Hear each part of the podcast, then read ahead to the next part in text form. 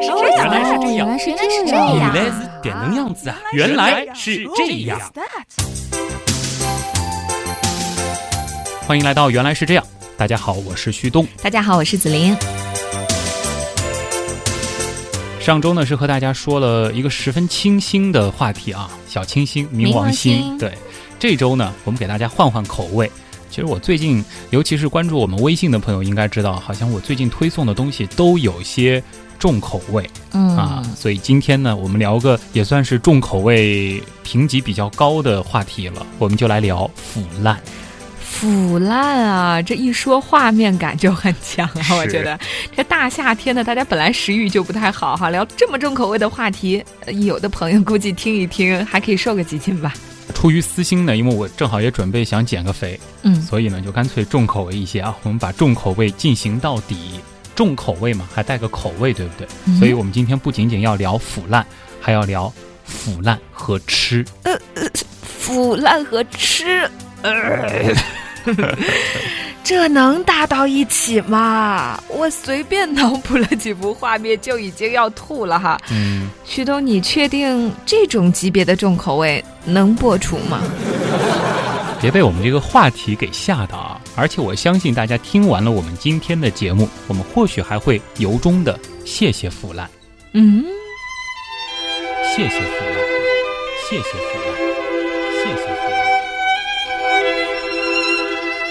为什么会发生腐烂呢？嗯，这个问题上过生物课的朋友应该都知道啊。腐烂之所以会发生呢，就是因为那些无处不在的微生物们，它们也得吃东西，对不对？它们也得繁衍后代，对不对？所以它们就会不停地分解生物体。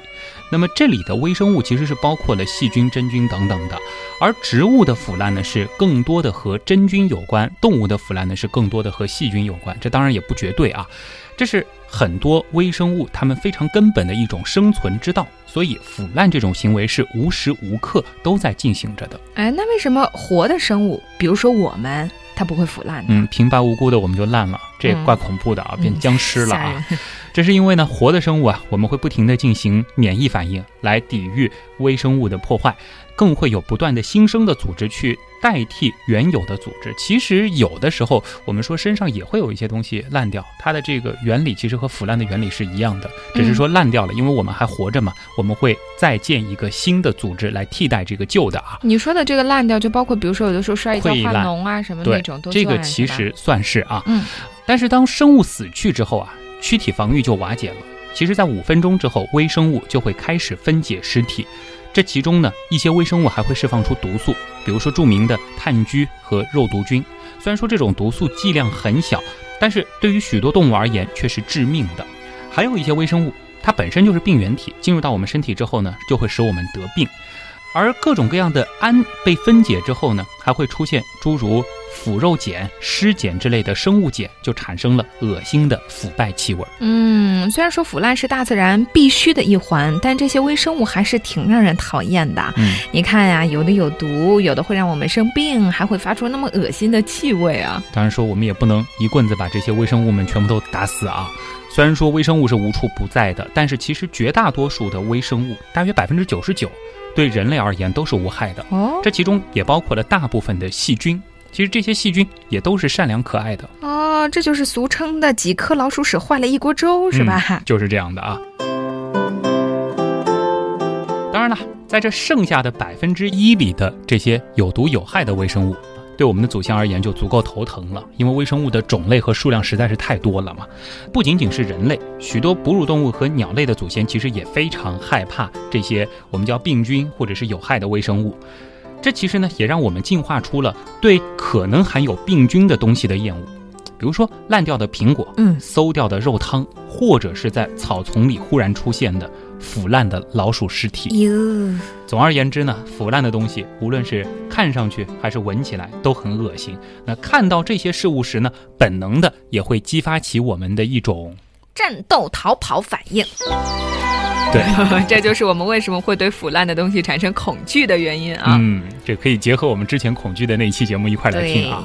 但是幸运的是，如果说那些无害的甚至是有益的微生物们先占领了食物，而那些有害菌呢，就会被阻挡在食物之外了。哦，这么厉害！比如说在常温下，一块放在砧板上的生肉，它绝对是病菌滋生的一个天堂啊，给他们创造了非常良好的环境，因为它温度湿度合适，而且富含蛋白质。但是如果说运用几种简单的微生物管理方法，比如说我们在这个肉上多加一些盐，多撒点盐，那我们就可以帮助那些无害的耐盐的微生物去战胜那些有害的但却对盐十分敏感的微生物，而这些敏感的通常都是有害的。嗯，再把这块肉放到通风的地方晾一段时间之后，这块肉它就有可能变成了火腿或者腊肠。用刚才那个方法说到现在，我才意识到啊，原来说到的就是我们熟悉的腌肉，是吧？对，啊，就是腌制的肉，它并不是杀死了细菌，嗯而是去掉那些有害的，留下对我们有用的。对，这跟熹贵妃管理后宫似的。是留着对我们有用的，去掉那些没用的啊。虽然说最初呢，发现这种情况可能是源于几次幸运的巧合，嗯，但就是这样，我们的祖先在几千年前就无意中发现了这种保存食物的方法。从此呢，人类就开始有意的去放烂食物，这个当然得打个引号啊。是，那有意思的是，这样做的原因呢，不仅仅是为了让食物能够更长久的保存，还因为我们在食物当中栽培的细菌，竟然神奇的变成了美味佳肴。但我觉得这个是仁者见仁，智者见智呀。嗯因为我个人并不觉得火腿、腊肠有什么好吃的呀那。我知道你喜欢吃那些比较清新可口的东西，重口味的食物通常是不入你嘴的啊。对于紫菱这样的小清新女神来说呢，腊肠之类的、火腿之类的确实是重口味了。那换点小清新的，比如说面包、嗯，酸奶、奶酪、苹果醋、酸黄瓜、韩国泡菜，这些又如何呢？这些东西，哎，有的它也是腌制的，我有点明白哈。嗯，但是你说像面包什么的，我完全不不懂它和烂有什么关系啊？但是大家要知道啊，这些清新可口的食物，同样其实也是数以千万计微生物的家。嗯，怎么说呀？反过来说，嗯，这些食物之所以拥有我们喜爱的味道、气息和质地，也多亏了各种各样的微生物。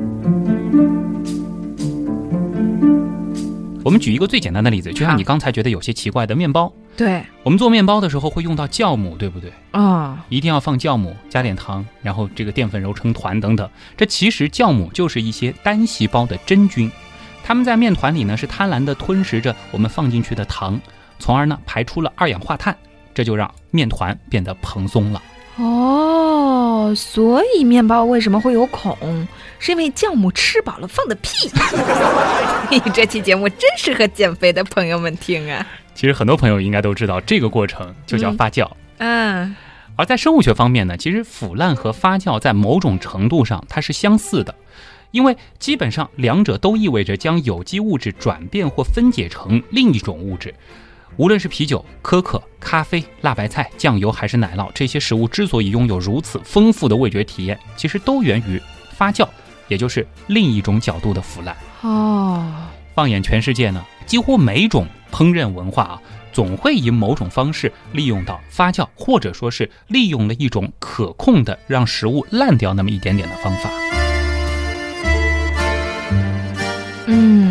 那发酵究竟为什么会让这些食物变得更美味呢？这里我们来引用一位食品科学的作家叫哈罗德·麦基的话啊，他说啊，我们的食物当中大部分的营养元素，比如说蛋白质、碳水化合物和脂肪，体积呢都大的不足以刺激到我们的嗅觉和味觉。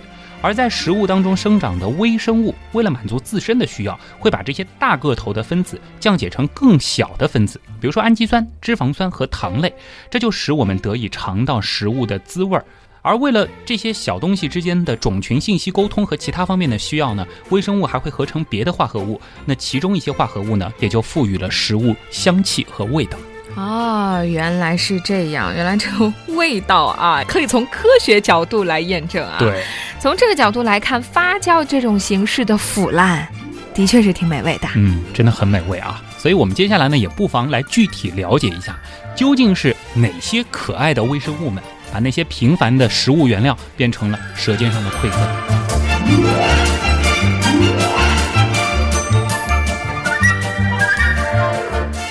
嗯，那我们就先说说在面包和啤酒里放屁的酵母菌吧。从远古时代开始，其实人类就懂得利用酵母菌进行各种食品的发酵。最经典的，比如说面包、馒头、酒，其实还包括了酱油啊。我们先说说看这个啤酒酿造的历史啊，它可以追溯到大约八千多年以前。最早呢是由古埃及人和巴比伦人开始酿造的，之后呢是由希腊人传到了欧洲，在西欧和北欧迅速发展。酵母其实除了给食物带来小气泡之外，它其实还最擅长产生新的香味儿。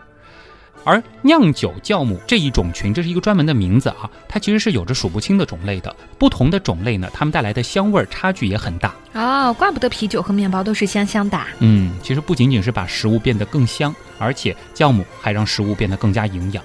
因为酵母它主要的这个成分就是蛋白质。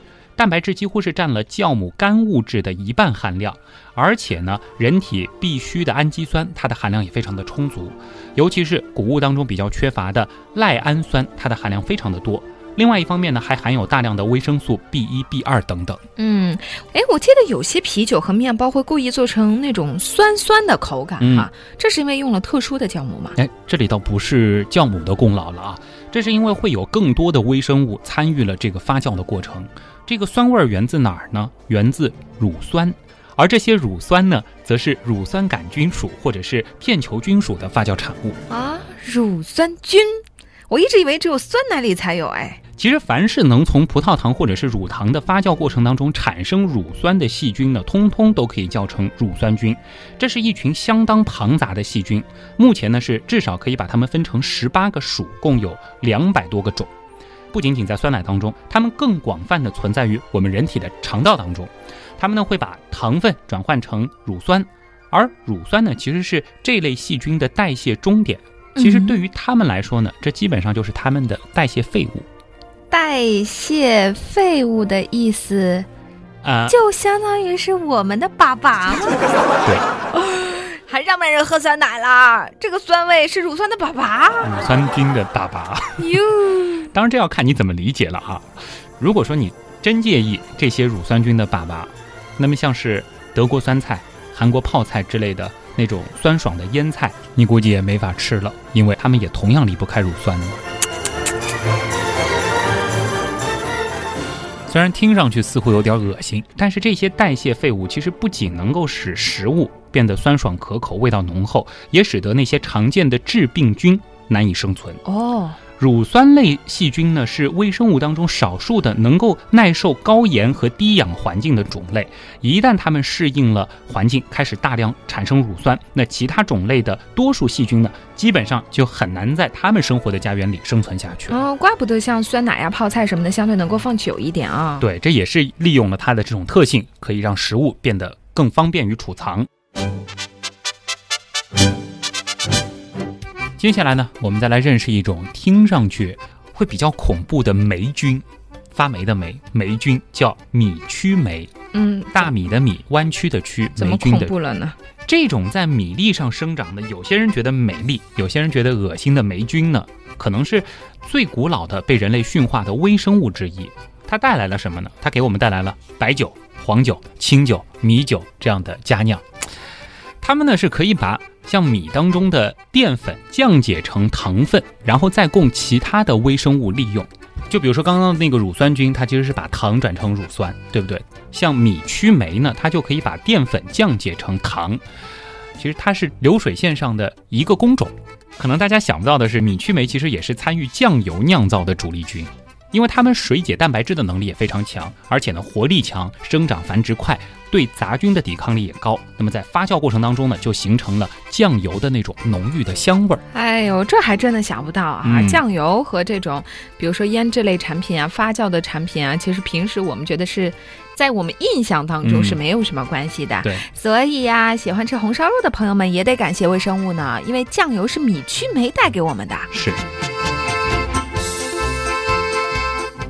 如果说这里还有朋友是喜欢吃糖醋小排的话，我们又得感谢另外一种菌了，那就是醋酸菌。嗯，在糖原充足的情况下呢，醋酸菌是可以直接将葡萄糖变成醋酸；而如果在缺少糖原的情况下呢，它可以先把乙醇变成乙醛，然后再把乙醛变成醋酸；在氧气充足的情况下呢，更能够把酒精氧化成醋酸，那从而制成了醋。像是苹果醋，还有各种酸腌菜、酱腌菜等等的美食，其实都是醋酸菌的功劳。哦，说到醋，就有一种流口水的感觉，分泌唾液哈。嗯有一种菌把米饭什么的转化成了酒精，嗯，然后醋酸菌再把酒精转化成了醋，对，这个配合的很默契啊。其实，在这个食物的转化的这个过程当中，不同种类的微生物呢，其实是相互配合、各自分工的啊。呃，比如说我们熟悉的巧克力和咖啡，嗯，在它们的制作过程当中呢，它们的果实是被太阳暴晒并且发酵。这个时候呢，乳酸类的细菌则仍然在里边做着同样的事情，消耗里边的糖分，并且是降解植物组织，从巧克力豆荚和咖啡豆当中呢，把这个气味给释放出来。而在这个时候，酵母菌、霉菌和细菌它们会共同发酵，发酵之后呢，再进行烘焙，咖啡豆呢就会散发出令人难忘的复合味道了。哦，咖啡和巧克力也是微生物帮的忙，嗯，这还真没想到啊。对，这个很多人都想不到了啊。嗯。那当然，其实今天我们聊的这个话题是腐烂，对不对？其实大家应该知道，我们实际在聊的是微生物。对。啊，但是说到腐，会想到中国人吃的豆腐，而再想一想，可能会想到豆腐乳，我们或者叫腐乳。啊，腐乳好像跟你今天这个主题会更搭一点，因为它闻起来也好，吃起来也好，是有一种好像。淡淡的，你感觉它像变质了一样，或者是发霉了一样，有点感觉馊馊的。其实还有一些重口味的这种腐乳，或者是这个老豆腐会长毛什么的啊，但是依然非常的好吃。这些东西呢，其实就是毛霉属当中的总状毛霉，以及腐乳毛霉，还有根霉属的米根霉和华根霉等共同的产物。这么多。这些酶其实听上去，你看这名字都觉得很恐怖，对不对？但其实它恰恰让豆腐变成了好吃的豆腐乳。在豆腐块上生长的时候呢，它们可以分泌多种酶，使豆腐胚当中的蛋白质分解成氨基酸，而淀粉质呢会被糖化发酵成乙醇、有机酸和脂类等物质，这就使得豆腐乳具有独特的风味和细腻的质地了。注意到这里，其中也有乙醇。其实豆腐乳为什么会吃上去有一点点感觉醉醉的？呃，它有一种像酒酿一样的感觉，有的豆腐乳其实也是这样子的一个原因啊。所以腐乳啊，的确是够腐的，是挺腐的啊。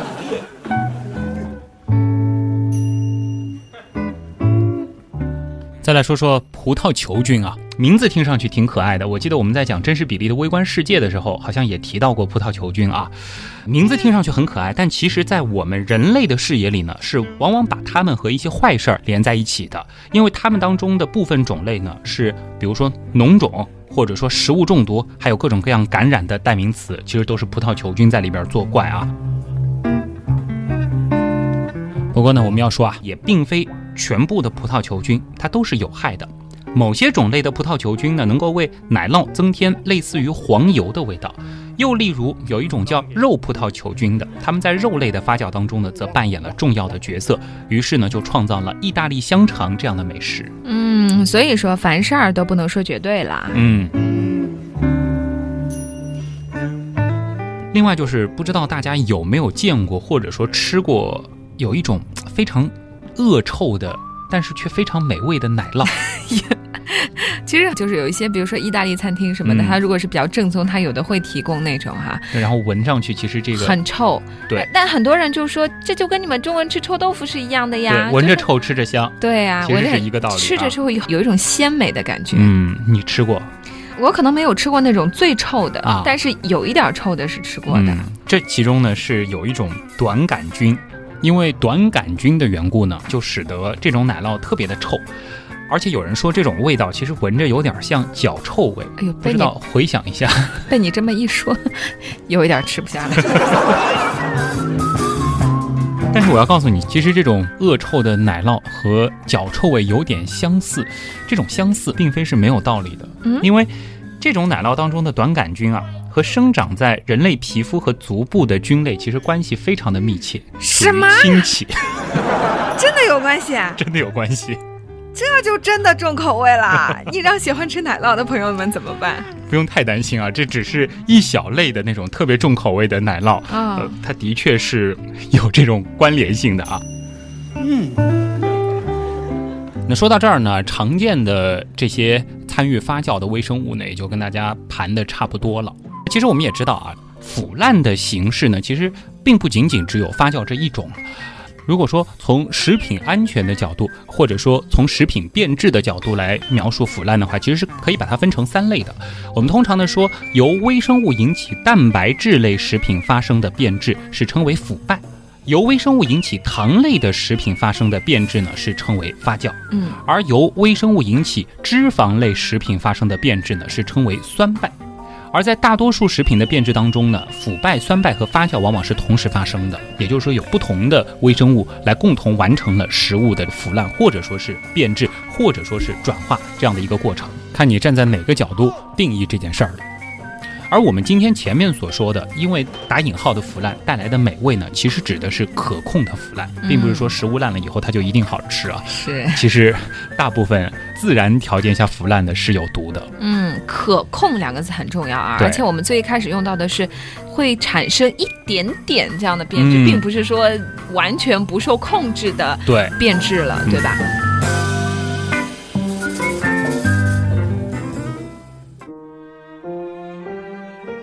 那说回到我们通常意义里的腐烂啊，就是我们大家都觉得的那个，而不是你今天给它加了定义的这个腐烂。我一直很好奇，为什么像是秃鹫这样的食腐动物哈，可以大快朵颐的吃腐烂的尸体，却没有被毒死呢？哎，这个其实也很奇怪啊，因为我们前面也说了，有一些微生物它释放出的毒素，比如说是著名的炭疽和肉毒菌，剂量虽然小，但对很多动物而言都是致命的。对啊。但是呢，许多食腐动物，它们吃了毒肉之后，却能够安然无恙。这个原因到底是什么呢？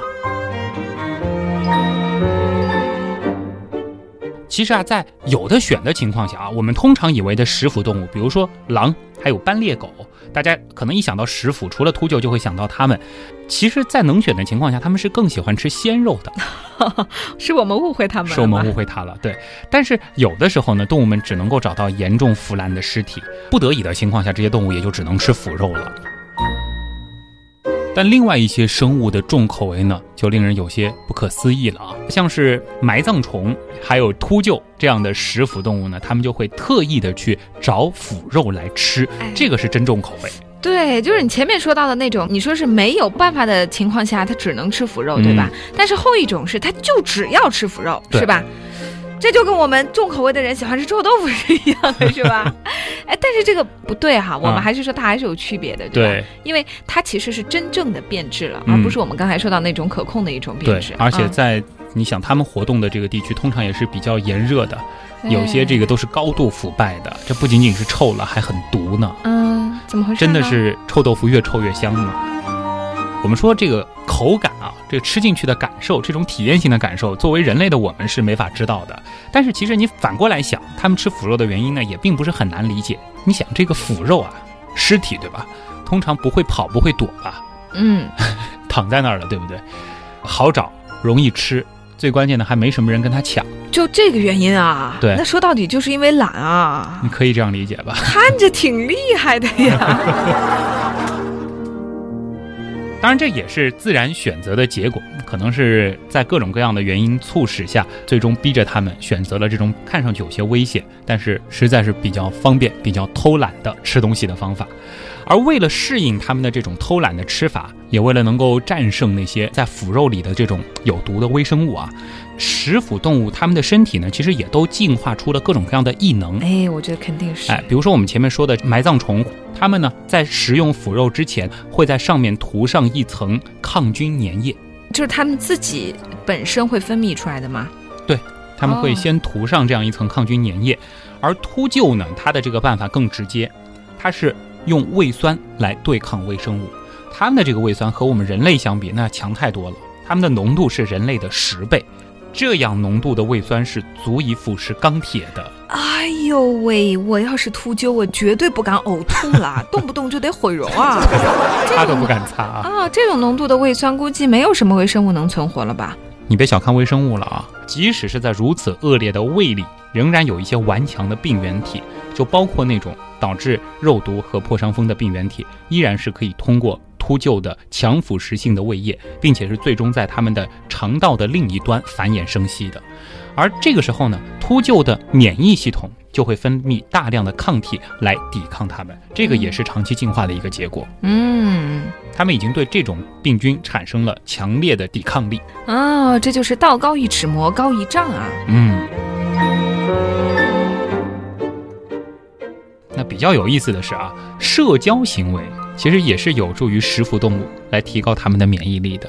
什么意思？啊比如说土狼啊，会在彼此之间的舔毛、进食或者是互相打闹的时候呢，分享少量的一些病菌，但这却可以让整个种群获得对抗一些病毒的免疫力。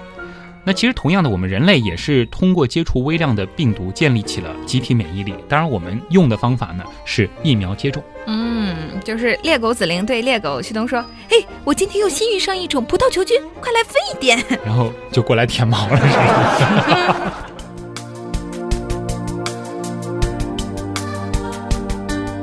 话说到最后，说回来啊，腐烂呢，其实是大自然物质循环的一个过程。植物吸收营养，供给了食草生物，那么这些生物呢，又养活了更高一级的食肉性的生物。而当所有的生物死亡之后，又会被食腐生物及微生物一级一级的去分解掉。食腐动物，比如说小的甲虫，它们也会死亡，那么就被更小的生物去分解掉，最终呢是化为了营养物质，重新进入到大自然的循环当中，开启新一轮的循环。虽然说腐烂。听上去有些恶心，而且这个过程可能也不那么令人愉快。但其实没有这个过程，也就没有了这个美妙的生物世界了。嗯，原来是这样，就是这样。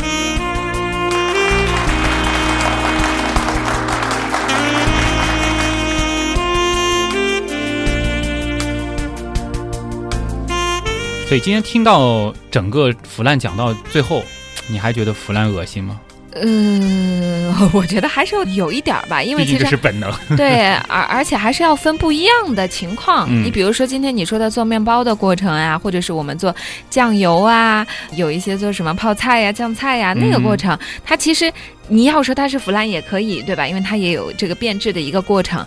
但是呢，它和我们真正意义上我们认为的那种腐烂，其实还是有一点差别。其实我们今天是说到了微生物对腐烂的这个作用。当然，其实如果说在自然环境当中，小的这个昆虫，包括食腐生物，它们是共同参与完成了整个分解的这个过程。嗯，腐烂不仅仅是微生物来做的，比如说像苍蝇啊，这个当然这个话题又有些重口味了啊，我们就不继续展开了。嗯。但是你今天最后结尾那段话，让我觉得感受还是挺深的。就是在我们整个大自然这个过程当中，其实有生有灭，然后有很多物质在不停的变化当中，哈，让我们觉得其实很多东西并不是我们想象的那样，真正的结束了。对我们没有看到它的一个本质是什么，包括就像你今天说到的很多腐败的过程，其实它并不一定完全是坏的，或者是我们讨厌的，有的反而是我们喜欢的，我们憧憬的。啊，所以我觉得大家可以。用更加 深层次的眼光去看待这个世界，升华的真好啊！当然，这个如果说大家想减肥的话，嗯，倒是可以去网上查一些，比如说这个什么什么乳酸菌啊，这个葡萄球菌啊，或者说这个各种各样的这个酵母之类的那种放大图。啊，放大完了之后，你看到所有的美食，然后自动就去脑补。啊，原来这是其实是菌丝啊，原来它们其实是无数个亿万个。小小小的这个小生物作用下，才让面包那么好吃的。你就是这么减肥的，是吧？或许你就没什么胃口了。怪不得呢，别人问你怎么减肥的，你都说是啊这啊那的，好像很其实我手机里存了无数的这种重口味的这个微生物图片。然后每当想吃的时候就脑补了一下，那结果可能会发现更好吃。毕竟你知道他们的这个作用机理以后，还是会感谢他们的存在的。嗯，好了，那今天的节目就是这样了，非常感谢各位的收听。喜欢我们的朋友依然可以到百度贴吧“旭东刀科学”、微信公众号“旭东刀科学”以及 QQ 群“原样刀友会”和我们进行更多的互动。东呢是上面一个山，下面一个东。另外，如果说单独喜欢紫菱的朋友呢，可以去关注紫菱的微博。紫菱的微博是紫菱菱，菱是凌霄花的菱。我是旭东，我是紫菱。我们下周的原来是这样，再见，再见。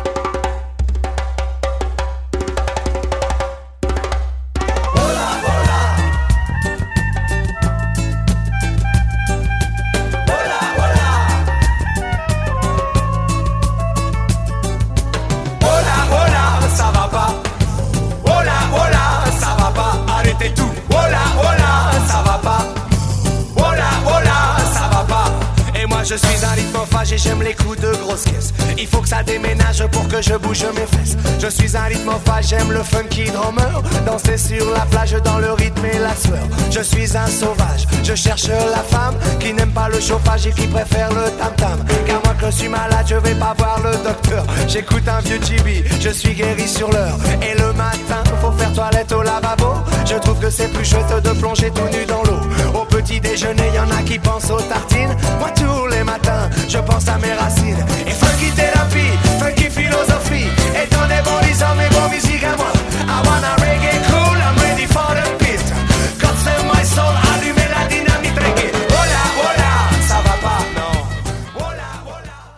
而这些乳酸呢则是乳酸啊折死哎应该都听说过酒曲吧。什么东西？那那那那那那，你还真不知道酒曲？你你酿酒还真不知道酒曲啊？我还没酿过酒，你酿过？好吧。